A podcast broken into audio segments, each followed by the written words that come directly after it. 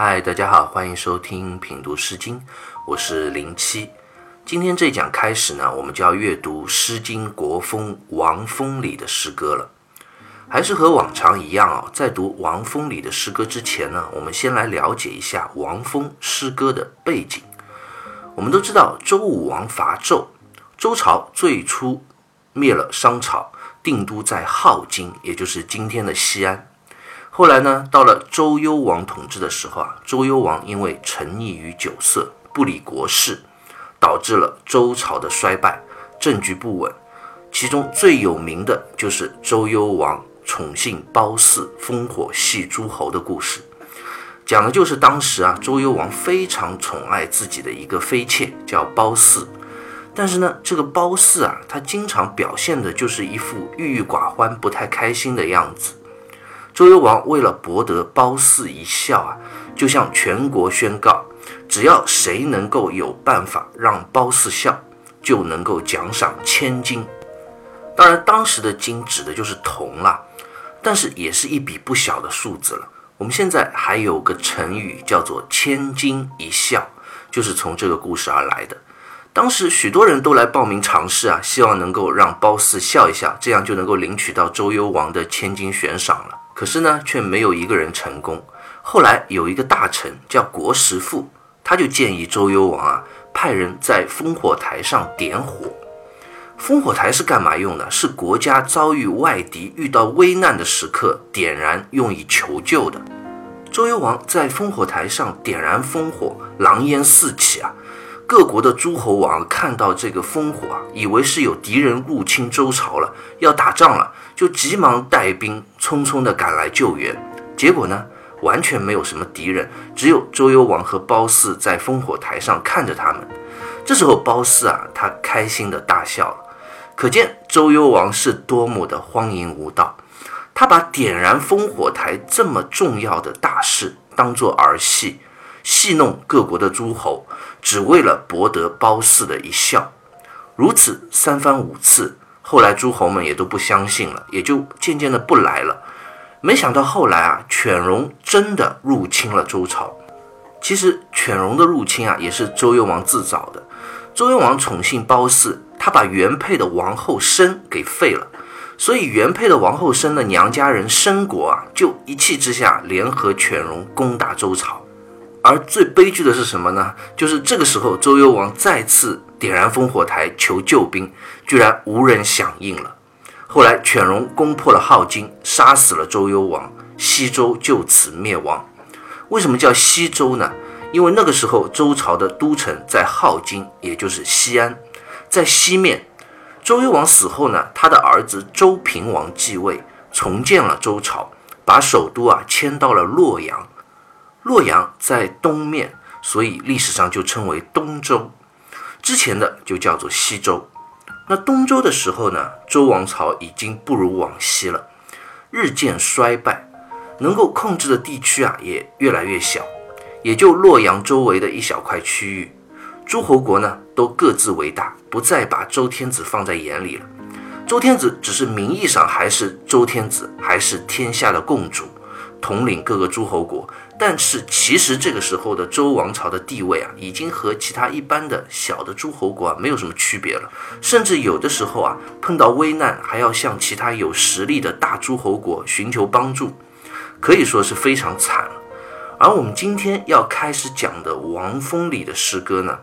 就是形成于平王东迁之后的作品，产生的地区啊，也都是周平王东迁之后首都洛阳一带的区域。因为这个时候啊，周朝已经是帝国末日，苟延残喘，所以王风里的诗歌啊，都普遍充满着比较悲凉、哀伤的气息。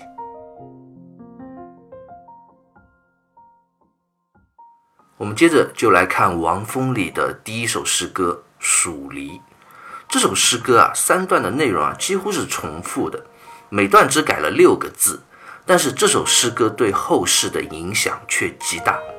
方玉润在《诗经原始》里就称啊，《蜀离》这首诗歌为平调诗中绝唱也，也就是说，它是哀悼悼念诗中的绝唱。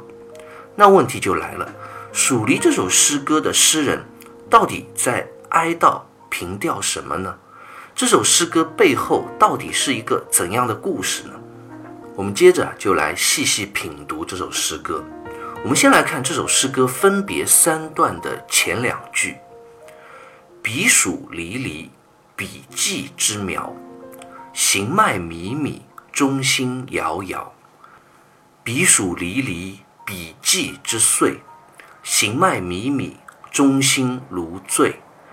彼黍离离，彼稷之时；行迈靡靡，中心如噎。”彼黍离离，彼稷之苗啊，黍字啊，在《说文解字》里就解释为何黍而粘者也，意思就是带有粘性的一个农作物，也就是我们现在北方啊所称的黄米。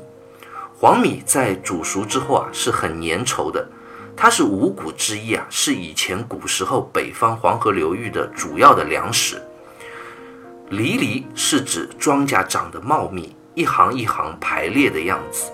稷呢，就是指高粱。诗歌作者一上来就写到了他的眼前所见：黍米在田野中行行列列，长势茂盛，而边上高粱的苗呢，也在慢慢的生长。面对这样一片长满农作物的田野，作者又是如何的一番状态呢？行迈靡靡，中心摇摇。行呢，就是行走之意。迈这个字啊，在《说文解字》里就解释为远行；靡靡，毛诗里就解释为游迟迟也，意思就是走路迟疑缓慢的样子。中心摇摇，中心就是心中，是一个倒装的结构。摇摇二字啊，在三家诗里都写作摇摇，也就是摇摆的摇啊，这个摇字提手旁换成竖心旁，意思是忧伤、心神不定的样子。这就点出了整首诗歌的感情基调。原来作者呢是要远行，望着眼前的景物、熟悉的故土，心中忧伤不安，挪不开步子，不舍得离开。好，那问题就来了：诗人要远行，那他要去哪里呢？又为什么要如此的忧伤呢？我们刚刚在介绍王峰背景的时候啊，就讲过。王风里的诗歌啊，都是在平王东迁之后所作，所以历来的解读啊，都认为这首诗歌的创作背景啊，也与东周都城东迁有关。诗歌的主人啊，很有可能是一位深切热爱着故土的君子，而如今呢，西周的故国却已经破灭，要追随周平王从故都镐京东迁到洛阳，心中忧愁而不舍。唐朝的杜甫啊，他写过一首诗叫《春望》，里面有一句啊，就写到：“国破山河在，城春草木深。”讲的就是安史之乱之后啊，国都长安沦陷，山河依旧，可已经被战火蹂躏的破残不堪，乱草丛生，林木荒芜。《黍离》这首诗歌的前两句也正是此意。诗人在即将东迁之际啊，回望故都镐京，往日那番繁华若意的景象啊，今天已经荡然无存了。偌大的城市，如今却荒芜成了田野，种上了庄稼。诗人心中的悲凉之情和感叹之意啊，也不禁油然而生。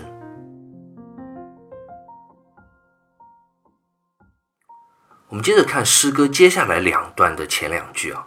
第二段，彼黍离离，彼稷之岁；行迈靡靡，中心如醉。这一段和第一段相比，其实就改了两个字，一个就是笔稷之岁，这个岁字，岁呢，指的就是高粱快要成熟、顶端结成的高粱穗。接下来，中心如醉的这个如醉这两个字用的实在是太好了。我们结合诗歌的上一段，就可以看到诗人啊。在文学上用词的细腻形象和层层递进。第一段讲到的是什么？是讲到诗人在田野里看到高粱的苗在风中啊瑟瑟的摇动。那诗人就以此比喻自己的内心，也像这个高粱的苗一样摇摇，形容自己心中心神不宁、忧郁悲伤的这样一种状态。而第二段呢，作者又看到了高粱的穗。朱熹啊，在《世纪传》里就讲啊，既穗下垂，如新之坠。意思就讲高粱的顶端它结了穗，就会自然的弯曲下垂下来，就如同一个醉了的人那样垂头无力，迷失了自己。这也是作者当下的心情和状态啊。毛诗里就讲醉于忧也，意思是作者在这种忧伤的心情驱使下，也是无精打采、垂头丧气、沮丧至极，就像被满心的忧伤啊所灌醉了那样。而接下来的第三段呢，则又更进一步，彼黍离离，彼穗之实。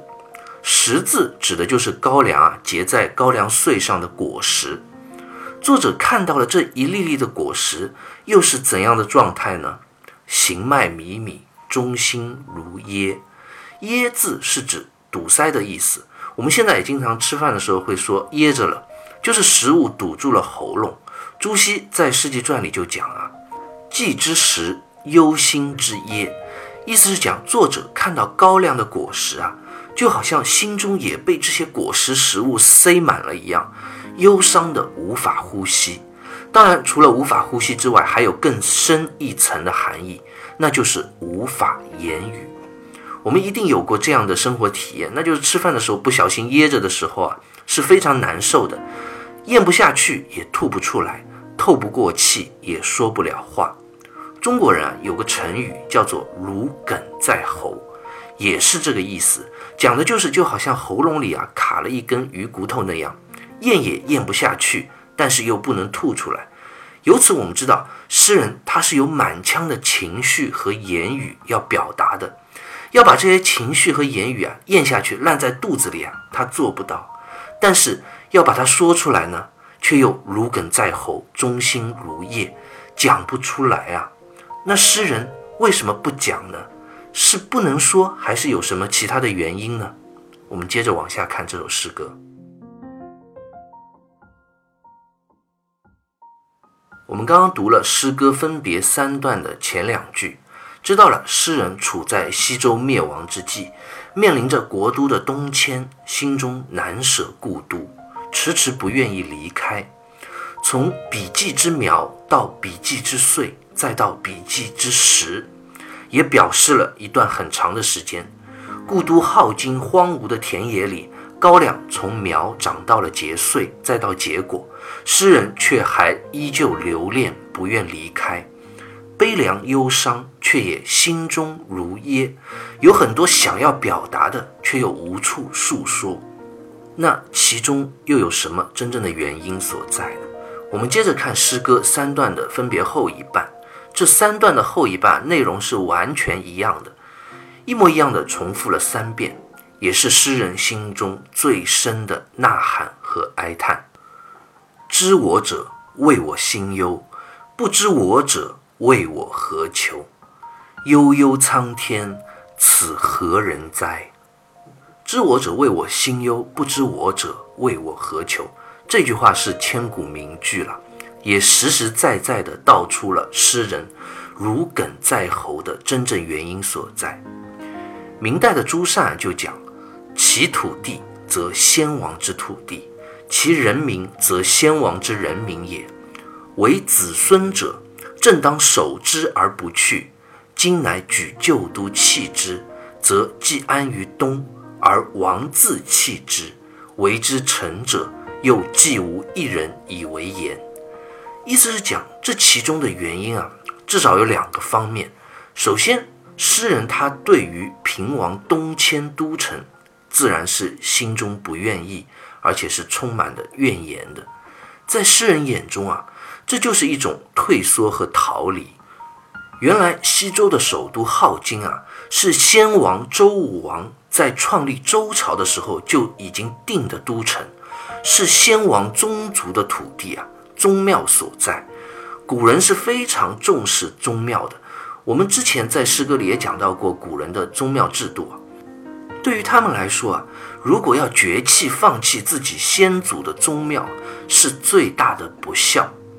其次呢，这片土地上的人民也是世世代代几百年生活在这里的周朝的百姓，没有人愿意离开自己的故乡啊。而你周平王作为先王的子孙，你最大的责任是什么？就是要守护祖先的土地和人民啊。可你却自己放弃了，你要逃跑，迁都去东边的洛阳，这是多么令人悲哀啊！可是诗人有这么多的怨言，他能说吗？不能说。天子的命令又怎能表示不满、公开反对呢？心中的愤慨和悲怨啊，千分万分，我们也是能够体会了。但是这还不是最让人忧愤难耐的，最难受的不是不能说，而是诗人说了也无人能懂。知我者为我心忧。不知我者，为我何求？懂我心中忧郁的人呐，当然知道我的忧心所在。而事实上呢，诗人真正要讲的是后半句，是没有人懂我啊，没有人了解我，我满腔的言语和怨言，又能够向谁去诉说呢？不仅无人诉说，而且别人还要反问他，问他什么？问他何求？《毛氏正解》里就讲啊，为我何求？怪我留不去也。意思是讲，别人都在责怪诗人，责怪什么呢？就说，哎呀，我们现在都要走了，都要去新的国都了，你怎么还留在这里不愿意走呢？你是要求什么吗？是要寻找什么呢？怎么还不快点跟我们一起走啊？一直留着不动身，你是要干嘛？充满了责备和不满的语气。这是多么让诗人心寒啊！那我们反问一下，诗人在求什么呢？诗人的所求当然是留下来跟犬戎对抗，把故土收回，不要走，不要离开故乡。但是他的这种想法却没有一个人能够理解。南宋的岳飞啊，有一首词叫《小重山》，里面有一句啊，就讲“欲将心事付瑶琴”。知音少，弦断有谁听？意思是讲，诗人要将满腔的心事忧愁付于瑶琴，弹奏一曲。可是呢，高山流水知音稀啊！纵然我用尽情绪，把琴弦都弹断了，又有谁来听呢？岳飞他是抗金的名将啊，我们都知道。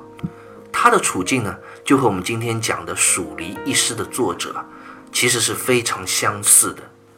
岳飞所处的时代啊，当时北宋被金人所灭，金人攻破了北宋的都城开封，俘虏了徽钦二宗，也就是宋代的两个皇帝父子俩。宋朝迁都江南，历史上就称为南宋。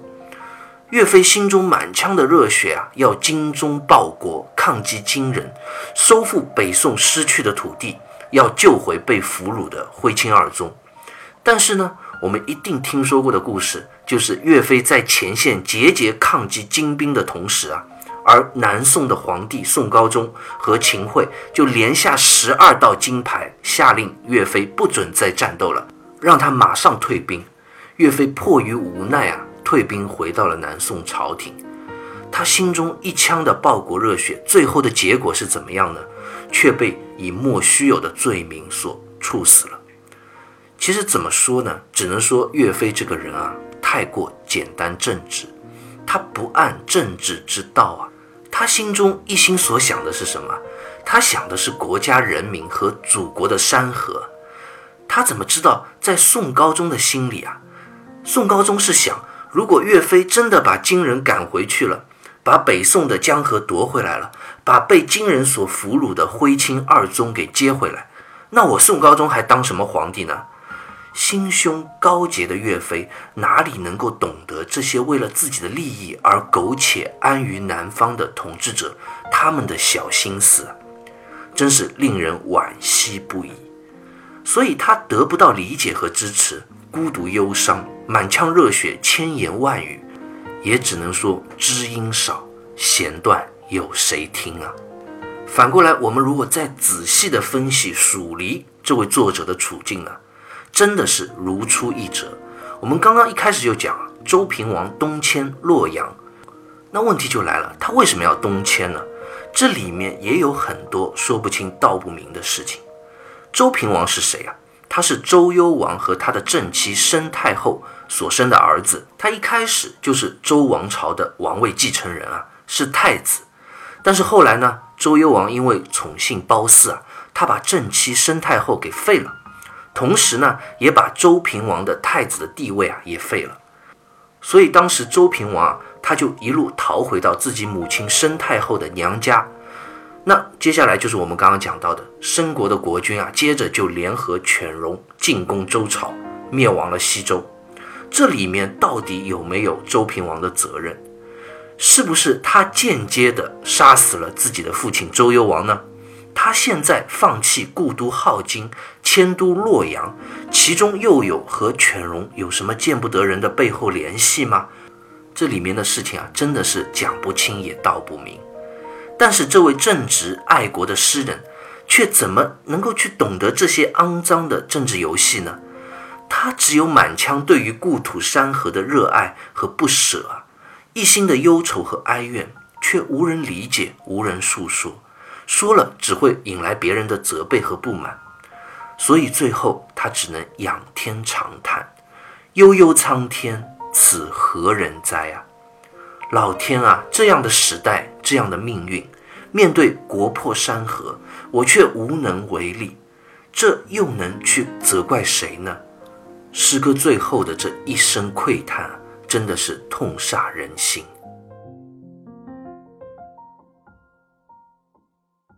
蜀离》这首诗歌到这里啊，就读完了。诗人三段最后重复的哀叹啊，让千年后的我们读者。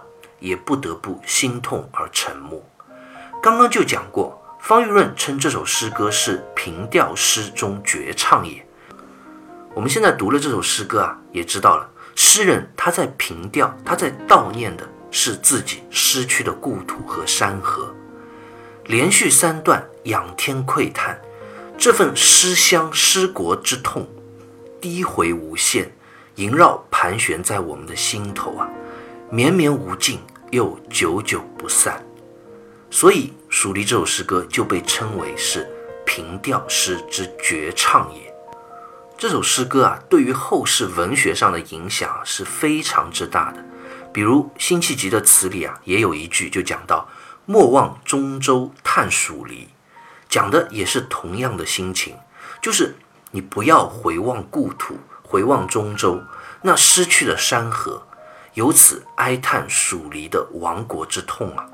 中州指的是哪里？也就是河南那一块，也是当时北宋被金人所占领的山河故土，所以辛弃疾在诗里才会去这样写，并且引用了“蜀离”一词。另外，我们刚刚有讲到杜甫《春望》一诗里啊，其实在文学上用国破山河和城春草木相对应来写。就很明显，也有着蜀离一诗的影子。蜀离的诗中也是用田野里的农作物和破灭的故都镐京作为对比，来写出那种离乱荒芜的悲凉之情。后世以至于蜀离一词啊，也成为了文人感叹亡国、触景生情常用到的一个典故。我们在阅读中啊，如果遇到，也要有所了解。好，关于《蜀离》这首诗歌啊，我们就先聊到这里，下期再会。